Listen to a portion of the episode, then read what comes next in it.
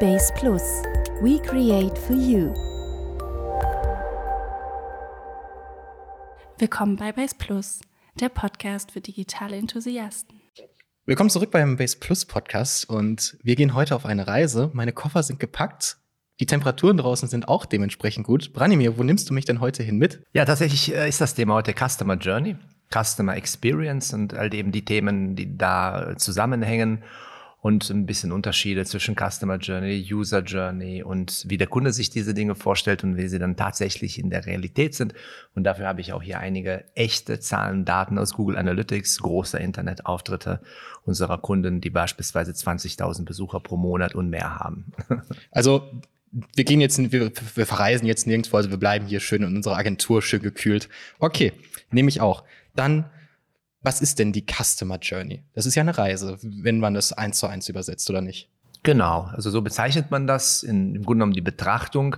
Ähm, vielleicht ist sogar die Formulierung Buyer's Journey oder User Journey ähm, die bessere, weil Customer ist ein ähm, Besucher einer Website beispielsweise oder jemand, der eben unterwegs ist und ein Problem hat, auf der Suche nach einer Lösung ist und womöglich über verschiedene Touchpoints auf uns aufmerksam wird. Ein Customer ist er ja noch nicht. Das heißt, wir reden eigentlich vorgelagert von einer Buyers oder einer User Journey. Und das ist eben ein klassischer Marketingbegriff und definiert einzelne Phasen, die eben ein potenzieller Kunde durchläuft, bevor er sich eben für den Kauf eines Produktes oder einer Dienstleistung entscheidet. Mhm. Und wie lange dauert so eine Customer Journey? Ist das jetzt, ich bin da und die Reise schon begonnen und wann ist sie abgeschlossen? Wie, was ist der Zeitrahmen davon? Kann man da irgendwas definieren? Ja, das ist eine sehr gute Frage. Also ähm, die setzt ähm, genau an, an, an einem Schmerz, am Painpoint quasi an, weil wenn du dir, das hängt von, von dem Bedürfnis, von der Suche ab. Wir wissen, dass äh, im medizinischen Bereich Menschen beispielsweise viele Jahre auf ihrer Reise unterwegs sind. Das heißt, die haben irgendein Problem, lösen das nicht sofort, sind viele Jahre unterwegs und entscheiden sich dann womöglich irgendwann zu einer Aktion. Aber darauf gehe ich später noch mal ein bisschen genauer ein. Es ist tatsächlich ein sehr interessanter Punkt ähm, zu verstehen, wie eben eine Customer Journey aufgebaut ist und wie sie nicht aufgebaut ist. Okay. Und welches Ziel verfolgt man dabei? Gibt es da Unterschiede von Seite zu Seite. Du hast ja jetzt äh, mit Chirurgen angesprochen. Da wird ja wahrscheinlich das Ziel sein, die OP nachher zu verkaufen, oder nicht? Genau. Also zunächst einmal ähm, hat eine Customer Journey verschiedene Touchpoints und auch verschiedene Phasen. Und ich sage mal so, wie man das aus dem klassischen Marketing kennt und wie es halt auch im digitalen Bereich angewandt wird, das sind fünf Phasen, also einmal die Awareness, die Aufmerksamkeitsphase, wo das Interesse geweckt wird. Dame, du hast dein Problem, Kühlschrank ist kaputt, ähm, du googelst das und wirst womöglich über eine Anzeige oder über einen organischen Treffer auf uns aufmerksam, die wir halt eben eine Lösung dafür bieten. Das heißt Awareness. Consideration, Abwägung, ähm, Informationsbeschaffung. Das heißt, ein Interesse wird konkretisiert. Das ist also wirklich so der klassische Ansatz. Dann gibt es gegebenenfalls eine Conversion, also eine Anfrage im Bereich von Dienstleistungen oder halt eben Purchase, ein Kauf ähm, im Falle von Produkten. Und dann gibt es halt Retention, erste Erfahrungswerte, die du dann halt eben sammelst. Und bestenfalls gibt es dann die Advocacy, Erfahrungswerte werden mit anderen geteilt. Und das ist halt eben auch tatsächlich ähm, ja auch der Unterschied zwischen einer Customer Journey, User Journey und einem ähm, Sales Funnel. Der Sales Funnel behandelt dann eben nur die Punkte bis zum Verkauf und die Customer Journey geht darüber hinaus. Das dann, da geht man wirklich hin und fokussiert auch auf den Begriff Customer und sagt, ich möchte über den, über den Verkauf hinaus auch weiterhin quasi für eine Experience beim Customer sorgen und halt eben auch den Kunden im Nachhinein auch noch betreuen. Also ist eine Customer Journey eher langzeitlich betrachtet auf eine größere Phase als ein Sales Funnel, wo ich wirklich, wie du ja sagtest, nur auf diesen einen Punkt hinarbeite, mein Produkt zu verkaufen und danach ist die Reise schlussendlich vorbei, sondern das soll langfristig, eine langfristige Bindung genau. vorhanden sein. Genau, also es ist eben genau, da haben wir auch einen Konflikt. Ähm, mit der, also es kollidiert halt oft mit, mit Kundenwünschen. Also der Kunde stellt sich das relativ einfach vor. Ne? Der kommt zu uns als Agentur und sagt, ja, hast du 20.000 Euro Ads-Budget, ähm, von mir aus auch 50.000 oder 10, wie viel auch immer. Und da ist natürlich das Expectation Management wie folgt. Ihr schaltet Werbung auf Google, Facebook, ähm, macht es gut. Wenn ihr es gut macht, dann gibt es einen Klick zu Websites und dann gibt es halt eben einen Kauf, eine Bestellung, eine Anmeldung, einen Download und so weiter, was auch immer. So ist Wunsch, äh, die Wunschvorstellung des Kunden und so funktioniert das nicht. In der Realität funktioniert das ganz anders. Es läuft so, tatsächlich ähm, bauen wir irgendwelche digitale, digitale Instrumente, ob das jetzt eine Landingpage ist, was auch immer, die wir auf irgendeine Art und Weise bewerben ähm, welches Programm von Google auch immer, ob ein YouTube-Clip, ähm, ob wir Facebook-Clips äh, ausstellen, ob das ein Post ist, den wir bewerben, was auch immer, spielt zunächst einmal keine Rolle. Also wir haben da die Big Player, Google, Facebook, Instagram, erzielen damit den Klick auf die Website. Was dann aber nur zwei Prozent der Fälle passiert, ist, dass eine Conversion ausgelöst wird. Der äh, Interessent hat auf unsere Website geklickt, dann geht er wieder weg, klickt auf die Website ähm, des Wettbewerbers, Marktbegleiters nennen wir es auch von mir aus auch Konkurrenten. Weißt du, was er dann macht, Cedric? Vergleichen? Vielleicht macht er einfach mal ein, zwei, drei, fünf Tage gar nichts. Ne? Und das, das, das verkennen auch viele. Also es ist, man muss wirklich verstehen, Customer Journey ist ein menschlicher Vorgang. Und so sehr wir auch, wir auch digitalisieren, da irgendwo auf der anderen Seite sitzen echte Menschen und sie verhalten sich auch so. Das heißt, sie klicken auf die Werbung, kommen auf die Website, ähm, gehen auf die Website eines Marktbegleiters, dann machen die von mir aus einen Tag lang ähm, gar nichts, dann besuchen die, sie die Website noch einmal, dann gehen sie auf äh, Social Media, gucken sich das doch dort an, dann besuchen sie die Website noch einmal, dann reden sie offline mit ihren Kollegen, Freunden, Bekannten, dann besuchen sie die Website noch einmal und mit etwas Glück tätigen Sie dann eben Ihre Bestellung, Kauf, Anmeldung. Und ich habe hier ein konkretes Beispiel. Das ist wirklich total interessant. Das sieht super bunt aus, was ich von hier aus sehe. Ja, das ist halt äh, Google Analytics und da kannst du halt, ähm, also ein Tipp auch für unsere Zuhörer, da kannst du sogenannte unter Conversion Stop Conversion Pfade tracken. Und ja, es sieht bunt aus, aber du siehst jetzt hier, wie lang dieser Pfad ist. Hm. Ne? Also wir haben jetzt hier eine Conversion und wie hat sich jetzt dieser Mensch verhalten. Also er ist über die bezahlte Suche auf unseren Kunden aufmerksam geworden. Das heißt, über die Anzeige, die wir geschaltet haben. Dann war er über mehrere Tage verteilt viermal auf der Website des Kunden und zwar direkt. Das heißt, der erste Touchpoint war die bezahlte Suche, dann hat er die Marke für sich entdeckt, dann hatte diesen Internetauftritt in einem Abstand von mehreren Wochen mehrfach besucht, viermal besucht. Dann hat er scheinbar sich mit seinem Thema noch einmal organisch beschäftigt, ist organisch noch einmal auf uns aufmerksam geworden. Dann hat er uns wieder ein paar Tage später direkt besucht. Dann hat er sich noch einmal auf die Suche gemacht, hat uns über die bezahlte Suche gefunden, hat dann im Abstand von mehreren Wochen wieder achtmal direkt den Internetauftritt aufgesucht. Dann hat er noch einmal über eine bezahlte Suche zu uns gefunden dann noch einmal drei, noch dreimal die Website besucht und dann hat er gesagt, ich frage an. Mhm. Das ist die Realität. Das heißt, zwischen einer Kampagne, den Früchten der Kampagne können Wochen vergehen und die Touchpoints, es sind super viele Touchpoints ähm, und das ist halt eben nicht so wie oft gedacht, eine Anzeige schalten und dann gibt es eine Conversion, sondern das ist halt eben genau diese Reise, die wir halt eben aber auch genau tracken können und genau sehen können mit Google Analytics vorausgesetzt. Alles ist eingerichtet. Die Laura hat 21 oder 22 Mal unsere Anzeige über Social Media eingeblendet bekommen, bis sie dann gesagt hat, ich bewerbe mich jetzt. Und woher weiß ich das? Ja, sie ist halt eben vom Fach und hat es dann tatsächlich so für sich grob gezählt. Er hat gesagt, okay, ich habe diesen Kerl jetzt drei, vier Mal gesehen, wie oft werde ich es wohl noch sehen? Und irgendwann mal hat sie das dann gemacht und hat dann aber die, den Zettel mitgebracht und gesagt, hier, so oft habe ich dich gesehen, bis ich mich beworben habe.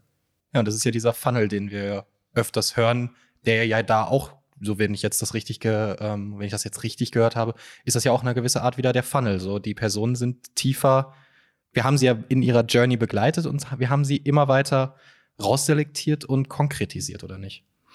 Genau, genau. Das ist, der Funnel ist wiederum ein Thema für sich, aber wie gesagt, während der Sales Funnel halt eben nur die Phasen von der Awareness-Phase bis zum Kauf berücksichtigt, geht eben die Customer Journey weit darüber hinaus und verfolgt den bestehenden Kunden oder halt in der heutigen Zeit immer wichtiger den Bewerber noch weiter. Ne? Mhm. Was ich in dem Zusammenhang auch noch sagen möchte, ähm, wichtig ist, dass eben Website-Betreiber, egal jetzt ähm, welche Branche, einfach verstehen, auf der anderen Seite sitzen Menschen und diese Menschen sind eben so unterschiedlich wie ihre Positionen, wie ihre Bedürfnisse, wie ihre Interessen und, und, und. Das heißt, wir adressieren und targetieren und sprechen einen Geschäftsführer ganz anders an als einen Systemadministrator, weil die halt eben grundsätzlich unterschiedliche Interessen haben. Wir sprechen einen Einkäufer anders an als äh, wiederum, sage ich jetzt mal, den Systemadministrator. Vielleicht interessiert der sich gar nicht so für Preise, der Einkäufer primär schon, Geschäft, dem Geschäftsführer sind wiederum andere Dinge wichtig, vielleicht die Vertriebswirksamkeit, die Reputation. Das heißt, ähm, es ist sehr wichtig, dass man ähm, tatsächlich Personas bildet. So wie mhm. man das früher gemacht hat, dass du wirklich einen DIN A4-Zettel ausdruckst und sagst ja, das ist die Maike. Maike ist 29 Jahre alt. Ähm, sie ist die Assistentin der, Assistentin der Geschäftsleitung. Ihre Interessen sind.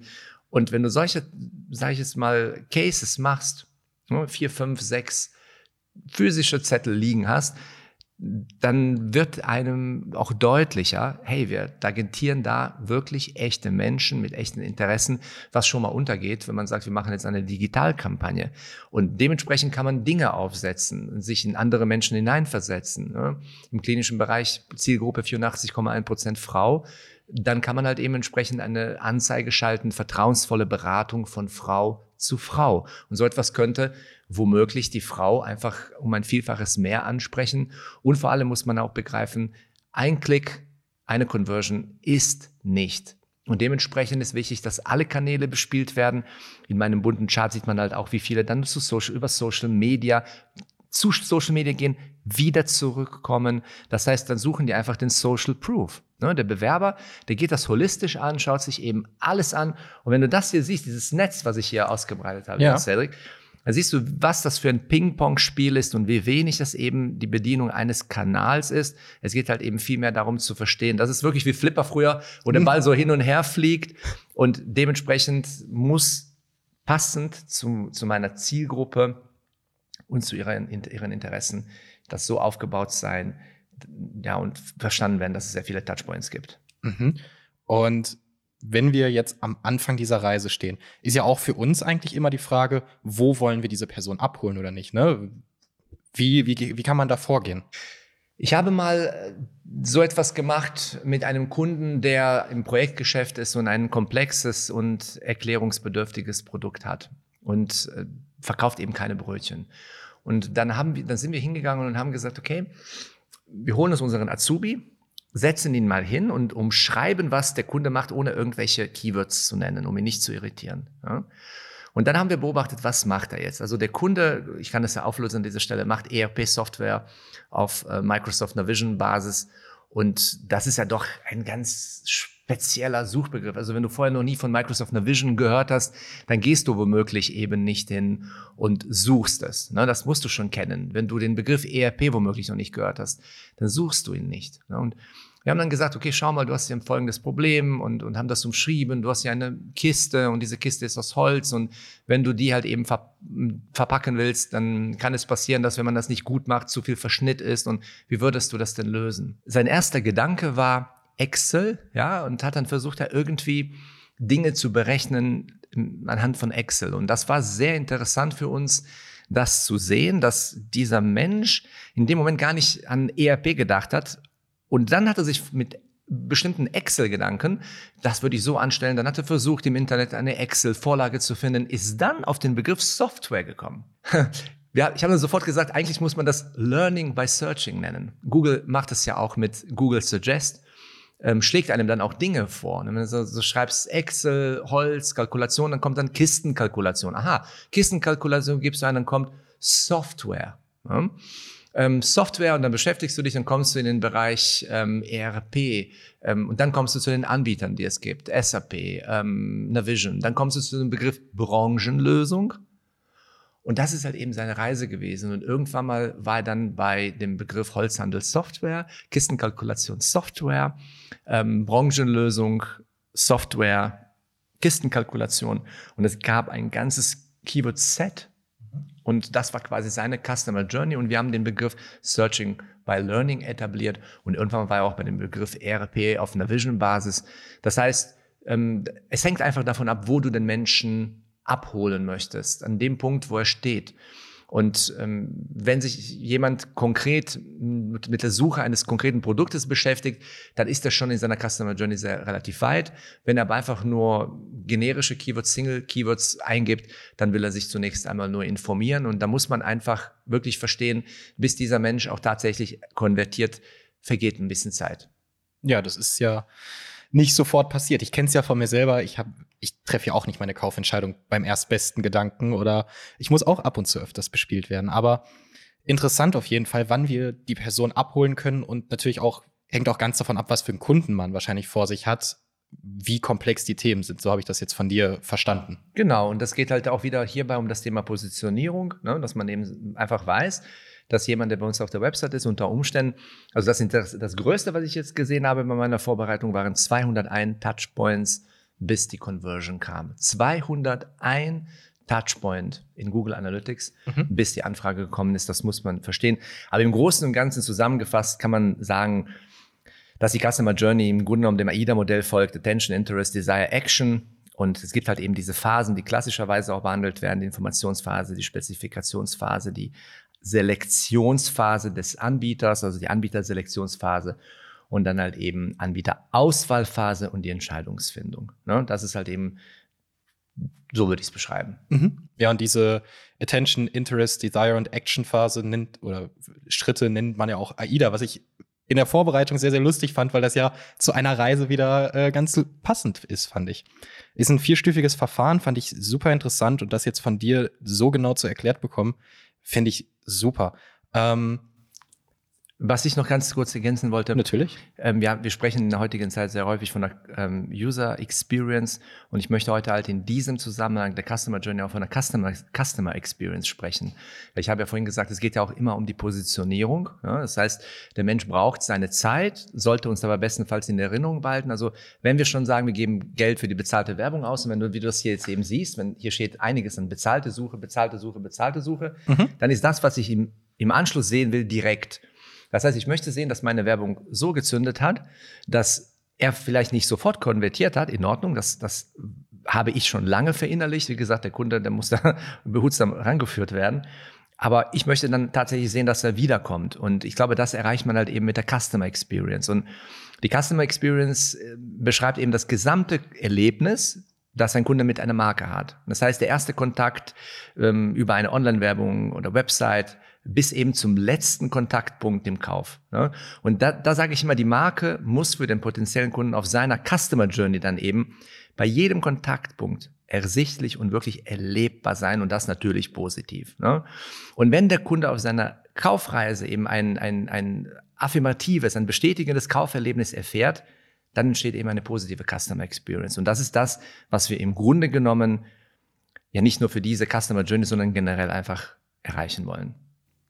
Und wie schwer ist es, eine gute oder eine verständliche Customer Journey zu machen? So, man, wir haben jetzt ja dieses Customer Journey Mapping schon angerissen, dass man sich ja in den Endverbraucher hereinversetzen muss. Wir gehen ja jetzt nicht, oder man, man versucht sich ja in dem Fall nicht im Bereich des Kunden oder des späteren der späteren Person, die da etwas verkaufen möchte, reinzuversetzen, sondern man geht ja an den Endkonsument. Man muss ja quasi vom Endkonsument aus denken. Wie schwer ist das wirklich, dieses Mapping hundertprozentig wahrscheinlich nicht hinzubekommen? 100 Prozent ist, glaube ich, immer schwer. Aber wie schwer ist das, wirklich diesen Prozess nachzuvollziehen und wie lernt man daraus? So, da, da kommen ja wahrscheinlich immer wieder Punkte hinzu, wo man sich denkt, okay, daran habe ich gar nicht gedacht. Ähm, die möchte ich jetzt gerne noch ergänzen. Ähm, es ist sehr einfach, indem man das Bedürfnis des Kunden, des Suchenden in den Mittelpunkt stellt. Das ist die einfache Antwort. Also ich sage mal, die Customer ähm, Experience, die ist für mich genauso wichtig wie die Customer Journey. Die stellt den Konsumenten und seine Bedürfnisse in den absoluten Mittelpunkt. Das heißt, man geht wirklich auf die Sehnsüchte, Wünsche des Kunden ein und genau die müssen halt eben an den Markenkontaktpunkten erfüllt und ich sage immer, absolut übertroffen werden. Ne? Und genau so wird die Marke für den Kunden halt eben, ja, ich sag mal, unentbehrlich und so bindet man Menschen eben. Das heißt, du musst nicht nur die Erwartung erfüllen, sondern halt eben übertreffen. Einfaches Beispiel, Informationsbeschaffung, du willst etwas über ein Thema wissen Und wir behandeln das Thema einfach nur tippitoppi, ohne irgendeine Werbung, bla bla. Und am Ende hast du noch die Möglichkeit, das Ganze herunterzuladen.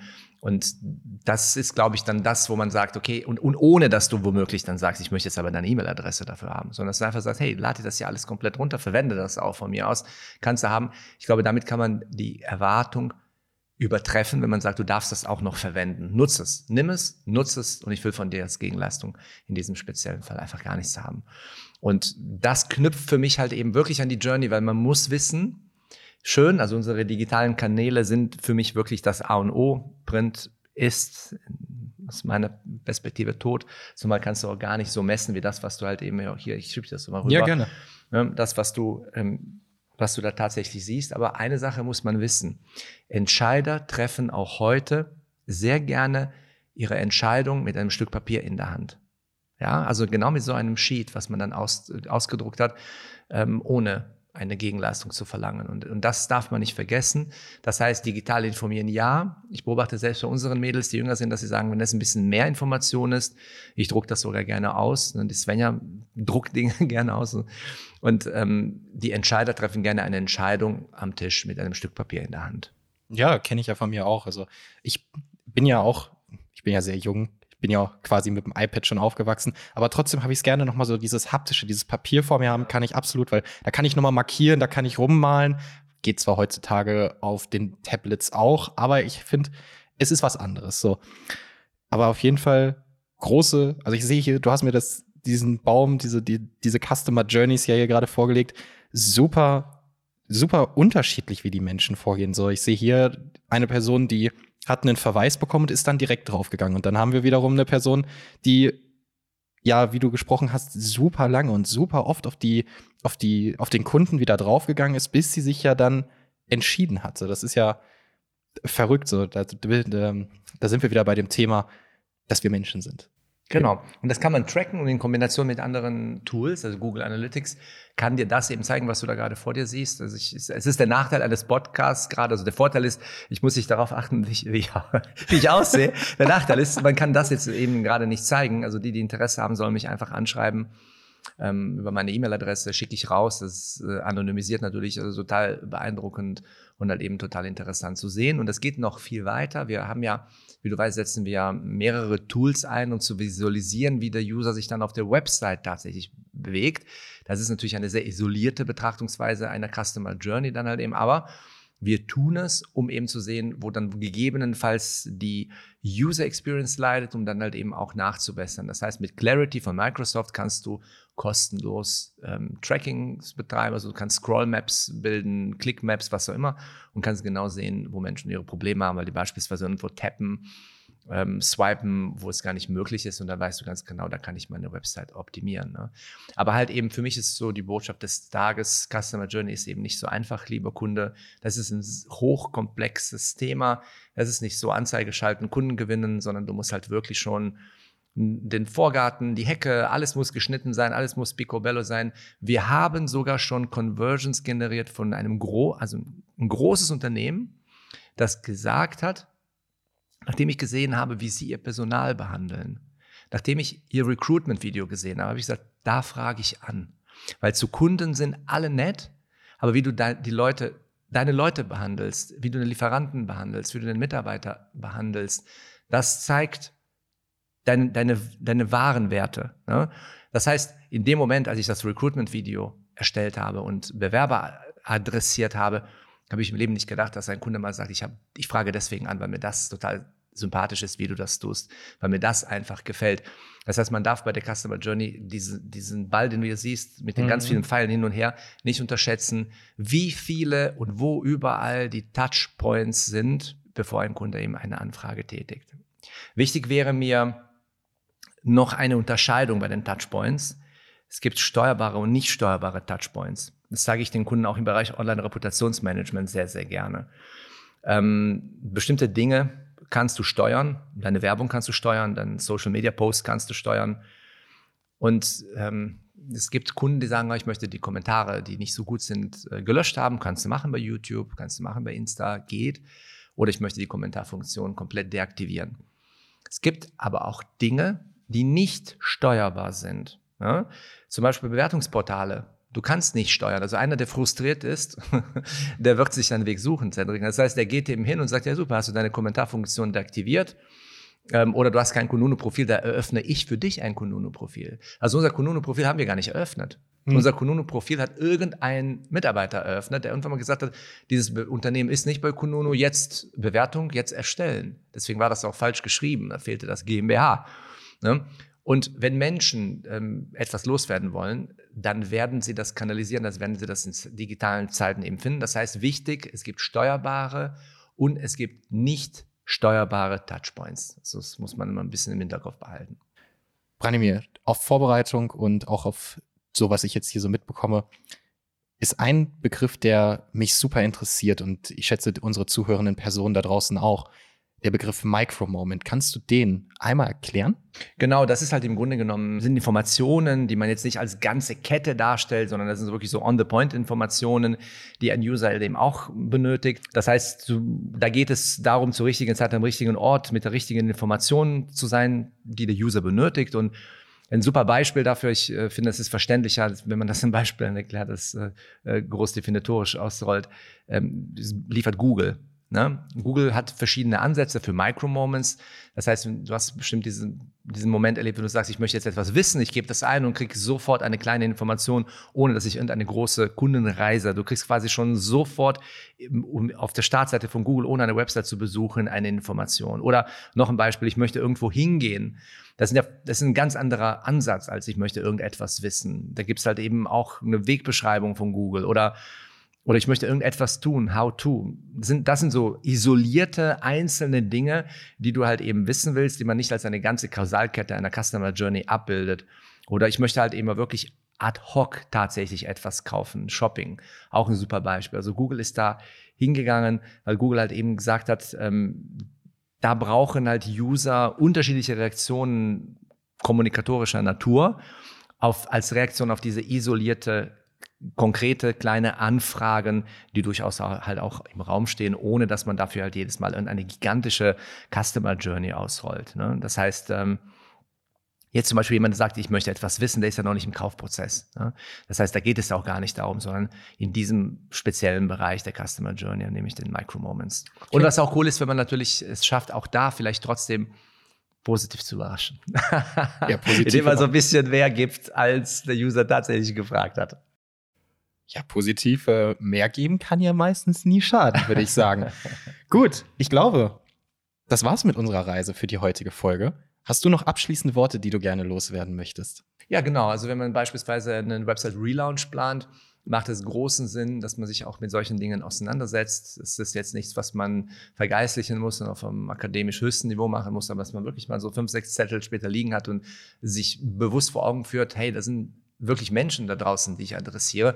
Und würde ich denn so adressiert werden wollen, ähm, würde vielleicht dazu führen, dass die eine oder andere Rückmeldung oder das, der eine oder andere Text, das eine oder andere Bild vielleicht doch mit ein bisschen mehr Liebe angegangen werden würde, wenn man es nämlich genauso ähm, dreht und sich auch wirklich vorstellt, da gibt es eine Customer Journey draußen, es gibt eine Customer Experience, bestenfalls werden es ja Customer, ne? Mhm. Ähm, eine User Journey und das muss man sich wirklich vor Augen führen, äh, wenn man dann irgendwie sagt, ja, da haben wir gerade nichts zu, nehmen wir den Platzhalter und machen wir das Bild, was wir schon im Server haben und machen wir mal eben schnell einen kleinen Text. Ähm, so funktioniert eben die Customer Journey nicht. Und das ist halt eben nicht das, was ich darunter verstehe. Ob, ob, das jetzt ein äh, Micro-Moment ist, wo man sagt, positiv überraschen, oder ob es halt eben die Customer Journey ist, wo ich sage, du musst die Erwartung des Users übertreffen. Das würde ich dazu sagen. Sehr schön. Dann lassen wir die Personen da draußen noch gerne mal aussteigen aus unserem Zug der Customer Journey. Ich bedanke mich fürs Zuhören und bis zur nächsten Folge. Das war ein Podcast der Base Plus Digital Media GmbH. Ihr habt Fragen oder Anregungen? Dann meldet euch gerne bei uns. Egal ob via Telefon, E-Mail, Social Media oder Postkarte, wir freuen uns immer, von euch zu lesen oder zu hören. Base Plus. We create for